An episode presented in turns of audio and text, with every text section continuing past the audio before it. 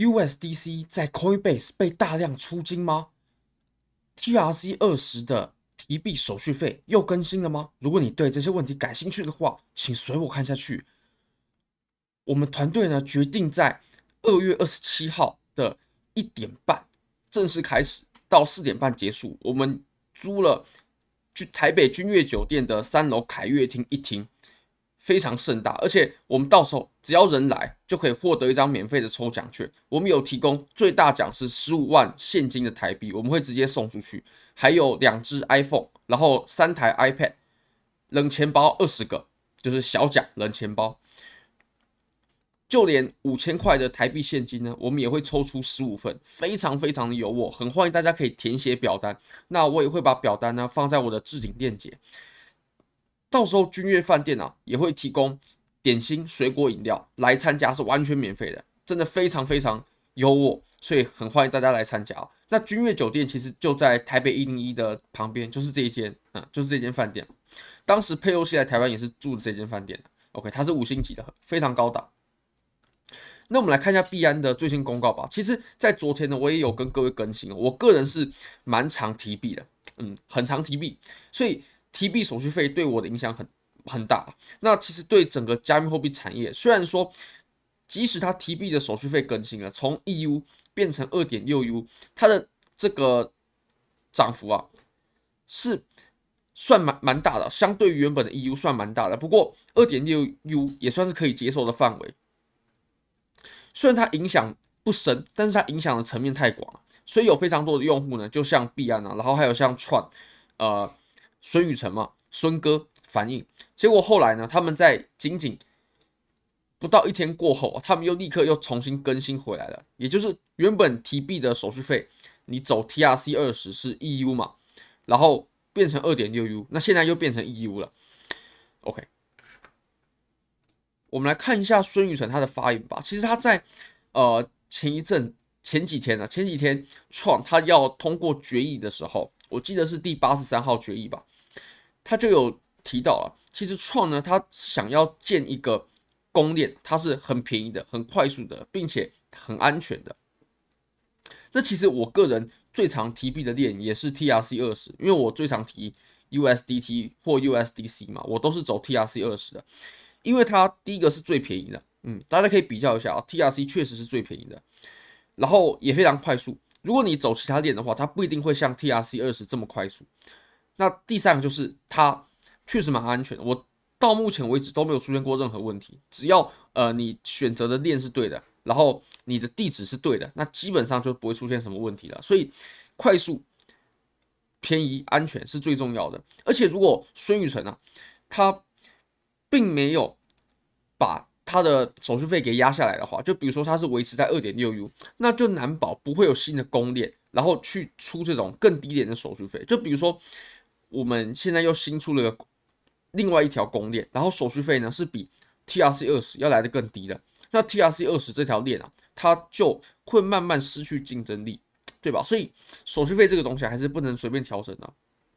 好，那我们再来看一下，其实我们在前几天的时候，我们前几天大概在呃二月九号的时候，我们的盘面啊出现了一小波下跌，对不对？我们之前有提到啊，这一波下跌。那其实这波下跌呢，它是有消息面配合的。呃，美国的 Kraken 交易所，Kraken 交易所它主要的服务用户对象呢，都是美国、美国还有欧洲，就是欧美那一边啊。我们亚洲人了解的比较少，但是 Kraken 呢，它这一间交易所，它的交易量呢，其实也挺大的，它是仅次于 Coinbase、币安、Coinbase，然后 Kraken，所以 K 网它交易量算是很大的。那它被 SEC 美国 SEC 罚款过后呢，罚款了三千万美金啊。盘面就往下重，呃，算在小周期上重挫了一根，这根也有五趴哦，当天的日线也有五趴。那它 SEC 主要是查 Kraken 什么事情呢？主要是调查这些散户，他是不能去做质押的，就是散户他只要质押，那这就是不行的。其实这件事情也引起了恐慌，因为还是会有其他的用户啊，其他的交易所，它现在也是有提供质押服务的，链上质押的服务，然后。但是呢，还并没有被 SEC 啊、罚款啊、查气啊等等等等，所以这肯定会引起大家的恐慌，盘面下跌也是合理的。不过就怕后续有一些不好的连锁效应。那 Brian Armstrong，他是谁呢？他是 Coinbase 的负责人。呃，就只要大家一讲到 Coinbase 啊，那么主要的管理阶层就会提到 Brian Armstrong。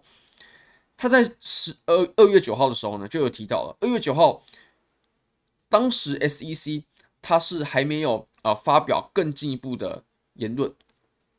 Brian Armstrong 他就有提到，他现在已经有听到 rumors，就是有谣言啊，认为 SEC 以后呢有可能会禁止所有的美国公民去使用这些在链上质押加密货币的这些产品。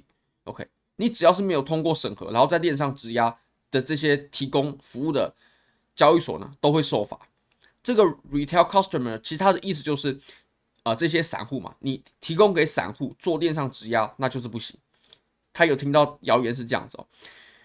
那换而言之，就是大户其实是可以的。OK，不过还是散户居多嘛，所以散户肯定会恐慌，因为其实，在加密货币这个市场，它的组成是蛮复杂的。就有些人是做合约，那有些人就是。呃，信仰派，然后有些人呢是做呃这个 DeFi，呃有些人做挖矿，那有些人呢他就是在搞质押，就是他专门只搞质押的，所以这个组成是比较复杂的。那如果说在美国这一群人啊以后都会被监管的话，肯定会对市场造成很大的影响。那有些人就直接就恐慌，对不对？就直接出金了。我们可以来看一下啊，因为 Coinbase 这间交易所呢主要还是美国人在使用嘛，那这次 SEC 也是呃美国的监管单位。我们可以看，其实，在二月十号的时候，也就是 Brian Armstrong 他发推的呃下一天，就有你可以看哦，在过去的二十四小时内啊，有四十七亿美金啊，B 点是十亿啊，所以是四十七亿美金的 USDC 被燃烧。那其实 USDC 的机制就是，当这些 USDC 被销毁过后呢，就表示啊，这些美金啊，它被出金了。嗯，它的机制就是这样，就是这些 USDC 呢，它被赎回了，USDC 是可以被直接赎回成美金的。那呃，这些在 Coinbase 上面的 USDC 是被非常大量的被赎回。那这些被赎回的美金呢，是来自什么地方？其实就是来自这些他在做链上质押的人，他在交易所上面做链链上质押，然后恐慌过后，他们就把他们的资金呢直接给提币了。他们当时。质押的很有可能不是 USDC，但是出金的形式呢是以 USDC，那在这里是可可见的。OK，那我们来看一下盘面呢，其实盘面呢确实它有反应，对不对？它往下跌了一波，也就是可能有些美国人啊，他们开始恐慌了，所以就开始啊、不理性的就把他们的资金给撤出加密货币市场。不过 SEC 它毕竟这也只是个传言嘛，它毕竟还没有开始大规模的去监管这些啊、加密货币，或甚至。他没有大规模的去处罚这些有提供服务的加密货币交易所，目前是只有 Kraken 一家了。不过比特币它还是下错了。那我们可以发现啊，我们在日线上其实整波趋势还没有改变，对不对？我们从下到上啊，我们就不拿这个最低点了，我们就拿这里，已经涨了五十趴左右了。那我们现在才回落了这一根，它不过是五趴，对不对？或者说。我们严格一点，我们从最高点到最低点的回落呢，它不过是十一、十二趴左右，就有很多人开始在做空了。那当很多人在做空的时候，就会引发一个问题喽。大家可以看一下资金费率。如果说这是一段我们要暴跌的初期的话，大家可以看一下这个资金费率合不合理。确实没错，资金费率它要我观察的是一段时间。不过有一群人在做空的时候，嗯，真的要小心一点哦。好。那 USDC 的市值呢？毕竟有很多被赎回嘛，其实也在过去的就短短的几天内啊，就蒸发了六趴，非常可怕，非常非常可怕。